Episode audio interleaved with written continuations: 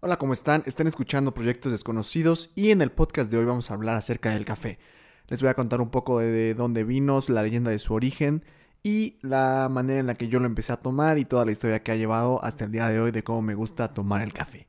Antes de eso, antes de empezar, me gustaría darle un agradecimiento a toda la audiencia que tenemos. El otro día estaba revisando las estadísticas en el hosting del podcast y me encontré eh, esto a grata sorpresa. El hosting me dice de dónde escuchan el podcast, entonces le quiero mandar un saludo a todos los que nos escuchan desde Ciudad de México, desde Morelos, desde Monterrey, desde Puebla, desde Querétaro, desde Dallas, desde Altamira, desde San Francisco, desde, desde Santa María Chimalhuacán, desde Ashburn y desde Sao Paulo. Y también nos dice desde qué países. Y la verdad es que me llevé una sorpresa este, de saber de dónde, de dónde escuchan el podcast. Entonces, un saludo Claro, a todos los de México, a los que nos escuchan desde Estados Unidos, a los que nos escuchan desde Dinamarca, a los que nos escuchan desde Brasil y a los que nos escuchan desde Rusia. Entonces, gracias por apoyar este proyecto.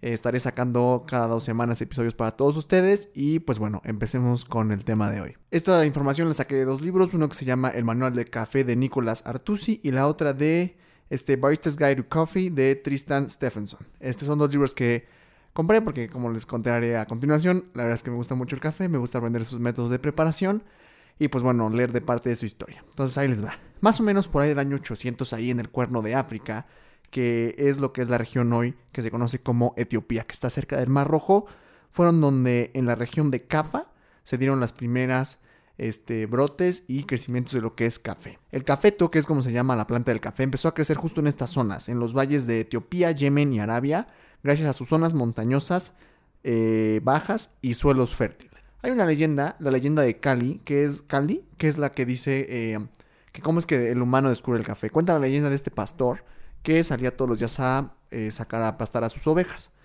y este a sus cabras más bien, sacaba a pastar a sus cabras y las llevaba al campo y siempre veía que un grupito se separaba y se iba a unos arbustos a comerse las vallas. Y se había fijado, se había fijado de este, de este suceso. Un día investigando se acercó y vio que las cabras estaban corriendo con mucha energía, estaban eufóricas y creyó que se habían envenenado. Entonces, después de un rato vio que se les pasó y dijo, bueno, están bien y recogió las bayas de las que se había comido las cabras. Entonces, intrigado, la mordió, la probó y no le gustó, muy, muy amarga. Entonces dijo, bueno, las voy a llevar al pueblo y se las voy a dar a los monjes para que las investiguen. Cuando regresa de, llevar a sus cabras a pastar, se les da a los monjes, quienes las analizan y de igual manera las consumen. Y aquí es donde viene la parte de la leyenda. Los monjes estaban sentados cerca de una fogata. Entonces ellos al consumirlas igual se llevan un sabor desagradable y la escupen. Al momento en el que ellos escupen las semillas en las brasas, pues la poca piel que le quedaba todavía se, se calcina por el fuego, por las brasas y se empiezan a tostar. Y entonces se desprende lo que es el aroma al café tostado. Y dicen que en ese momento es que se descubre el café. Es parte de lo que es la leyenda de Caldi de cómo se descubre el café. Los primeros en tomar esta bebida fueron los otomanos, quienes desde el principio la consideraron una bebida social y la compartían. Eh, las cafeterías antes llamadas casas de café empezaron en este que empezaron en el Imperio Otomano fueron todo un éxito. La gente se reunía, tomaba café, platicaba, una bebida caliente y muy rica. Una vez, claro, después de, descubrir lo que era toda la parte del tostado, como lo cuenta la leyenda de Calvi. En el siglo XVII, al llegar a Europa, fue una completa revolución, ya que esta bebida presentó una nueva alternativa a bebidas con las cuales se podía desayunar. Antes se desayunaba con cerveza, lo cual pues podía ser un problema. Ahora se podía empezar a desayunar con café, y los ingleses se dieron cuenta que tenían las propiedades completamente distintas y opuestas a las que eran las del alcohol. Entonces, esta era una bebida que te ensobrecía, te daba este, claridad mental y te hacía concentrarte. Las casas de café en Inglaterra también fueron un éxito completamente, ya que en estos lugares no se permitía apartar lugar cuando llegabas, no había distinciones entre clases sociales y cualquiera podía entrar a tomarse una taza de café. Esto dio inicio también a una conversación muy amplia que se dio en estas casas de café, en lugares donde salieron ideas este, revolucionarias, ideas políticas, y donde la gente podía ir, consumir café, platicar con el de al lado y llevarse un aprendizaje. Entonces, este, bueno, pues como sabrán, el café desde, bueno, como les conté ahorita, el café siempre fue una bebida social desde un principio y pues ahorita lo sigue siendo, sigue siendo una bebida que te ayuda a concentrarte, a sacar la creatividad, a quitarte el sueño y este, pues a mantenerte un poco más productivo. Y bueno, pues ahora yo les voy a contar cómo es que yo empecé a tomar café. A mí la verdad es que es una bebida que me gusta muchísimo, a lo largo de los años lo he aprendido a tomar también y este a, preparar de distintas formas. Bueno, en mi casa siempre ha habido un gusto por el café general. Yo me acuerdo desde muy chiquito a ver a mis papás tomando café, este, en las mañanas, por las tardes, cuando íbamos a comidas familiares, pues que un cafecito, pues algo muy común, ¿no? Eh, que tu mamá se fuera con sus amigas por un café o ese tipo de cosas, pues creces como con esa cultura. Y la verdad es que a mí no me gustaba, o sea, yo me acuerdo de chico haberlo probado varias veces y decía, pues qué cosa tan más horrible, todo amargo, caliente, que no sé qué tal. Y pues con el tiempo le vas agarrando el gusto, pero la verdad es que sí se antojaba una bebida caliente en la mañana y pues tú veías este a los adultos tomando la taza y salía el vaporcito y remojaba, ya saben, pues una galletita, un pancito, lo que sea, se antojaba cañón. Y pues lo más cercano era el chocolate, pero como que decías, no, algo le falta, ¿no? El, chocolate caliente. Este. Y pues ya en mi casa siempre tuvimos cafeteras, teníamos unas Saeco, que eran de esas que le metes el café en grano arriba, lo mueven en el instante y te prepara un americano y te lo puede dar chiquito o este, pues grande. Y también tienen de esas aguas, em, bueno, ¿cómo decirle? Tienen un mecanismo que sacan agua Calientan el agua, la sacan creo que en vapor o a presión para hacer capuchinos en los que los puedes espumear la leche. Entonces pues esas opciones siempre hubo en, en mi casa y me acuerdo en casa de mis abuelos igual había ese tipo de cafeteras. Entonces era algo como que muy común. Y como les digo, se antojaba, se antojaba la bebida y el momento al probarla pues te llevas esa sorpresa. Todo el mundo ha probado el café por primera vez y generalmente no le gusta. No sé, si a alguien le ha gustado desde el primer trago, estaría padre platicar con él. Entonces este, escríbanme y lo podemos, lo podemos este, armar. Yo creo que ya como cuando empezó lo que fue la prepa, cuando empecé la prepa fue que empecé a decir, bueno, es necesario de, ya estoy grande, voy a empezar a tomar café.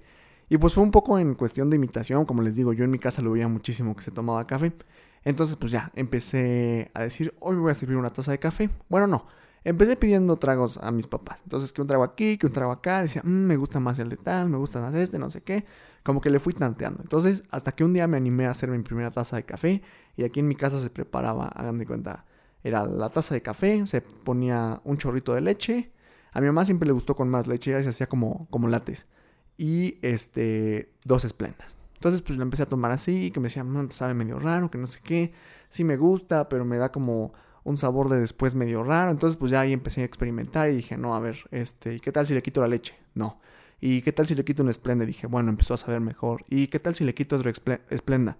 Y ya, súper bien. Entonces, ahí es cuando descubrí cómo me gusta tomar el café, que es café americano con un chorrito de leche que se, se ponga de color caramelo el café y sin azúcar, sin esplenda ni nada. Y pues ya, la verdad es que una vez descubriendo eso, pues le fui agarrando gusto, gusto, gusto y hasta hoy en día es como lo sigo tomando.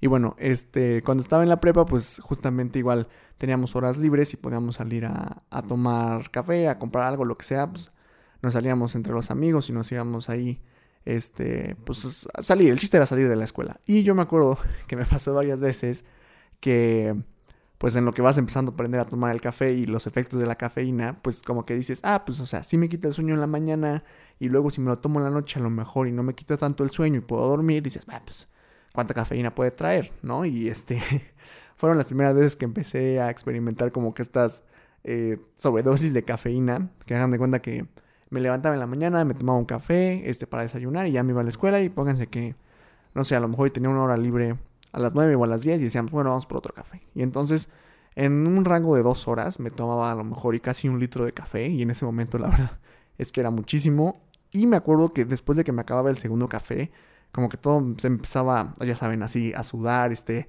la vista toda rápida y decía, ¿qué está pasando? ¿Qué está pasando? El, caliente, caliente, caliente por todo el cuerpo. Y decía, no, o sea, ¿qué pasó? si hoy desayuné bien y no, nada, no sé qué, ya manejabas de regreso a la escuela y decías, no, hombre, pues qué está pasando. Y en las clases así, todo temblando y decía, no, ¿qué pasó? Hasta que me di cuenta que efectivamente no podía tomar tanto café tan seguido. O sea, a lo mejor si me tomaba una taza en la mañana y la otra me la tomaba a la hora de la comida, pues no pasaba nada. Pero si las tomaba las dos en la mañana, era muchísimo café. Me habrá pasado como unas dos o tres veces hasta que me di cuenta que si te tomabas el mismo número de tazas de agua que de café, se te quitaba. Entonces, como que ya lo empecé a controlar, entonces era así de, bueno, si me tomo la segunda taza, me tomo una botella completa de agua y a lo mejor siento un ratito ya nada más la, la cafeína por todo el cuerpo y ya después se va quitando. Entonces, así fui pues agarrándole, me fue curtiendo con lo que fue la cafeína. Ahorita la verdad es que tiene rato, tiene rato que no me, que no me pasa algo así. Espero no, no me pase pronto. La verdad es que no, no es algo que se siente padre, pero, pero yo creo que a lo mejor y conforme vas creciendo y vas adaptándote a consumir el café, pues igual te vas adaptando a los efectos. Este, y pues entonces dije, bueno, me, me empezó a gustar muchísimo. Como les dije, me compré estos libros y empecé a ver de los métodos de preparación, de que si la prensa francesa, de que si la Chemex, de que si la Mocha Pot, del Aeropress, este, el sifón japonés, un chorro de cosas. Entonces, entre el YouTube, entre los libros y, y todo eso, y no sé, como que se dio ese boom de las cafeterías por todos lados y el café de especialidad y todo ese tipo de cosas, como que todo coincidió en la misma época. Entonces, pues yo me metí durísimo al mundo de, de lo que fue el café. Y empezamos aquí en la casa con una eh, prensa francesa que todavía tenemos. Y pues ya sabes, ¿no? Que está la prensa francesa y que el sabor italiano, no sé qué. Y la preparamos la primera vez. Horrible el café, no nos gustó. Nosotros aquí en la casa tenemos una cafetera este, de colado normal, de esas, este, de las que venden en Costco que aceptan de 4 a 12 tazas, le pones el café en un filtro de papel y cae el, el agua caliente por encima y cae en la cafetera. ¿No? Entonces, este, a mí la verdad es un café que me gusta mucho. Mm, nosotros compramos café de Costco, se los recomiendo ampliamente, y hacemos una mezcla que es mitad café de tostado francés y mitad de tostado de la casa. Es una mezcla muy buena si les gusta el café este, un poco más de tostado oscuro, con notas más este, amargas, con notas de chocolate, de frutos secos. Y a nosotros aquí en la casa nos gusta más el café oscuro, el café de tostado, o sea, bien tostado, y no tanto de tostado como medio, porque el, se nos hace un poco ácido y nos gusta más el, sabor un poco más amargo. Ah, bueno, y entonces nos compramos la trenza francesa y ya la empezamos a hacer. Y conforme fueron saliendo los libros y todo, me di cuenta que en vez de moverle con eh, cuchara de metal, hay que moverle con cuchara de madera, que hay que quitarle la espumita y tal, y no sé qué, y pues vas perfeccionando la técnica hasta que va saliendo. A mí, en lo personal, todavía la prensa francesa no es un método de preparación que me guste mucho, porque Em, pues se queda mucho sedimento en, la parte de abajo del café, aunque tenga obviamente la prensa y el filtro. Y además cuando lo pasas a la taza tienes que tener mucho cuidado de que no se vaya justamente lo que queda hasta arriba del, sedimento del café, porque te hace, te hace que la taza luego al final sepa muy terrosa y te dé una sensación muy, como muy fuerte del sabor al café. Este, yo creo que tengo que seguir perfeccionando ese método. La verdad es que sí, es algo que se ve, se ve bonito, sabe bien y pues es, un buen, es una buena manera de preparar café, nada más con agua caliente y café molido. Este, después de eso, yo creo que tuvimos una mocha pot. Eh, esa la verdad es que me costó trabajo aprenderle porque sabe mucho metal. Es una cafeterita de aluminio que justamente tiene un depósito de agua abajo, el café encima y luego un depósito arriba donde cuando el agua hierve, sube el pasa por lo que es el café, se infusiona y sale en la parte de arriba que es como una tetera y ya se sirve. Ese les digo, fue complicado porque yo creí que se servía, como, se preparaba como expreso. Entonces hubo muchas veces que el café lo prensaba y entonces subía un chapopote así súper espeso, un sabor súper duro y además se mezclaba porque es algo que tienes que ir como eh, pasando lo que es el, el sabor al aluminio, ¿no? Porque es puro metal todo. Entonces tienes como que irla haciendo varias veces al principio y enjuagándola y todo para que se le vaya quitando ese sabor inicial al aluminio y eventualmente salga una taza muy buena de lo que sería un, podríamos decir, como un estilo expreso, que es un café un poco más concentrado, sin ser este con, con, con un expreso como de cafetera italiana. Y este queda muy bien con, bueno, a mí me gusta mucho tomarlo en afogato, que es un, un, un postre, es café, eh, un shot de expreso con helado de vainilla. Una delicia, la verdad es que se los recomiendo ampliamente. Y la verdad es que, pues sí, de repente que, por decir también para carajillos, ese, ese, ese método de preparación es muy bueno. Haces, generalmente te salen, pues una teterita más o menos, a lo mejor del tamaño de una, de una botella para hacer ejercicio, te sacará a lo mejor y dos o tres tacitas de, café. Y la verdad es que es muy buena medida. Y pues para preparar, a mí me gusta mucho, les digo, el, el afogato y el, el, carajillo de esa manera, es muy rico. Después de eso, yo creo que así ah, ya me compré lo que fue una Chemex. La Chemex es este, esta cafetera para mí es de mis favoritas y también entrega un sabor delicioso de lo que es, es imagínense un reloj de arena, partido la parte de arriba, este, quitado el tope de la parte de arriba para que por ahí pueda entrar el líquido. Y este, por el centro tiene generalmente o un asa de vidrio misma o un, este, dos partes de madera que se juntan unidas por un cuero. Entonces la verdad es que es un es una cafetera preciosa, se me hace muy bonita, o sea, incluso como para tenerla fuera todo el tiempo de decoración, está, está muy bonita. Y lo que hace es justamente el cristal, es pues no da sabor, y además este lleva un filtro de papel especial que justamente lo que hace es quitarle los aceites del café que, los libera cuando le eches el, el agua caliente y además liberar todo el carbono que sale de justamente del tostado cuando le echas el agua caliente se libera el carbono y entonces se libera en el aire y no se queda en la taza o en el agua. Entonces es un sabor de café muy puro, muy rico. A mí este incluso me gusta tomarlo sin leche, así, este, solamente el café. Tiene un sabor muy particular. La verdad es que este, si les gusta el café, yo ampliamente les recomendaría comprarse una Chemex y este te compras la Chemex, te compras tus filtros. Hay unos blancos y hay unos cafés. Este, yo he probado los blancos, la verdad es que creo que al parecer ya nada más es una cuestión de que si están este, blanqueados o no y creo que no hay mayor diferencia. Sería algo que tendría que investigar y luego contarles. Y entonces lo que tú haces es moler el café en un entre medio y, y grueso. Lo pones en la parte de arriba. Tienes que hacer el primer paso que es el bloom, que es justamente echar la primera ronda de agua caliente en movimiento circular. Y eso es lo que hace es hidratar por primera vez los granos liberar los aceites y liberar el carbono que tienen atrapado de la, del tostado y va goteando poco a poco, más o menos en lo que son 3 minutos el café está listo, es básicamente igual lo que tarda una cafetera mm, de las de colado normal en hacerse y estar lista. Entonces la verdad es que es un método fácil, es un método que sabe muy rico el café y eh, para mí es uno de mis métodos favoritos. He probado también lo que es el sifón japonés, que era una este está padrísimo porque es como todo un set de química. Hagan de cuenta que es un foco en la parte de abajo y tú le pones un mechero. Entonces, justamente tiene como un mecanismo que el agua caliente, igual que, que va subiendo, sube por una tubería hasta llegar a la parte de arriba, que es, imagínense, un vaso. El vaso está lleno del café y entonces lo que haces es que una vez que el mechero calienta el agua y sube, se infusiona con el café y, y él tiene un filtro. Entonces se infusiona con el café, sube, una vez que que sube todo el agua, apagas el mechero y con un trapo empiezas a frotar la parte de abajo para que se empiece a enfriar. Cuando se enfría, el, justamente es la parte del sifón. La misma presión baja el café y entonces hace que baje todo, todo, todo y se quede en el foquito de abajo.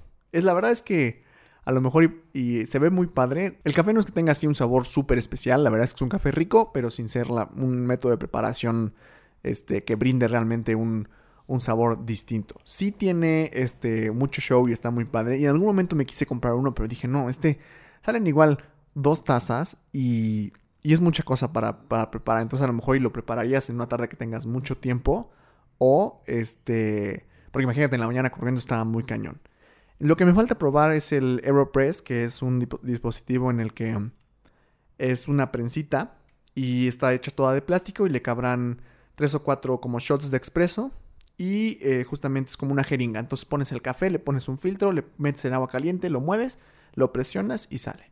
Este es un método muy utilizado para cuando se quieren eh, ir de campamento, ir a algún lugar, es una forma muy fácil de preparar el café. Y pues esos fueron un poco de los métodos que yo he aprendido a ocupar, todavía hay bastantes que me, que me gustaría aprender, tener y seguir probando.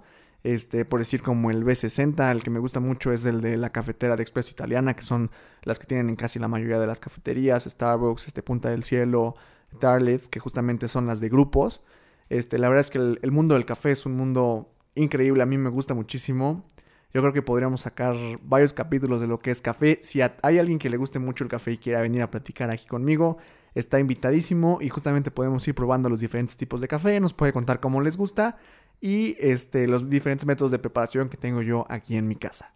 Eh, muchísimas gracias por escuchar este capítulo, espero les haya gustado. Un saludo a todos los eh, que nos escuchan de todas las partes del mundo y de todas partes de la República Mexicana.